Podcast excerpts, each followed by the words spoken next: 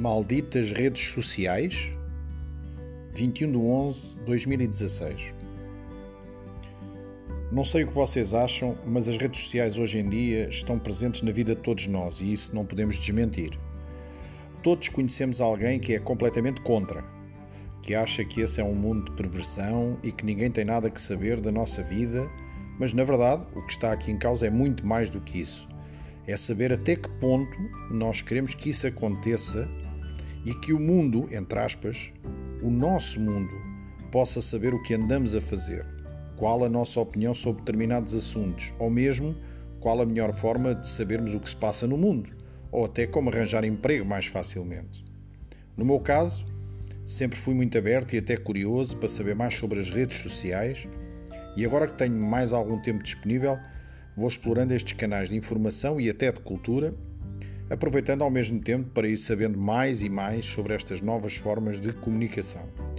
Pois, na verdade, nós somos animais sociais e com necessidade de criar sinergias, seja por motivos profissionais, religiosos, desportivos, culturais, étnicos, políticos ou outros, mas sempre na busca de estarmos interligados com os diversos mundos que povoam o nosso planeta. Pode-se dizer que é uma contradição, pois hoje comunicamos cada vez mais, mas ao mesmo tempo somos cada vez mais individualistas. E esta comunicação é apenas virtual, é verdade. Mas imaginem como seria se não existissem todos estes meios ao nosso dispor. Alguém vai já dizer que antigamente não tínhamos nada disto e vivíamos e éramos felizes. Mas o problema é que também o mundo era diferente nessa altura.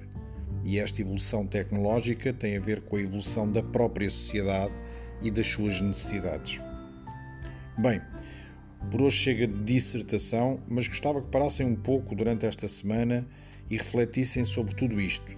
Se quiserem, venham discutir isso mesmo para aqui, com as vossas opiniões, até porque continuamos a ser livres de estar dentro ou fora de tudo isto. Mas depois não se queixem.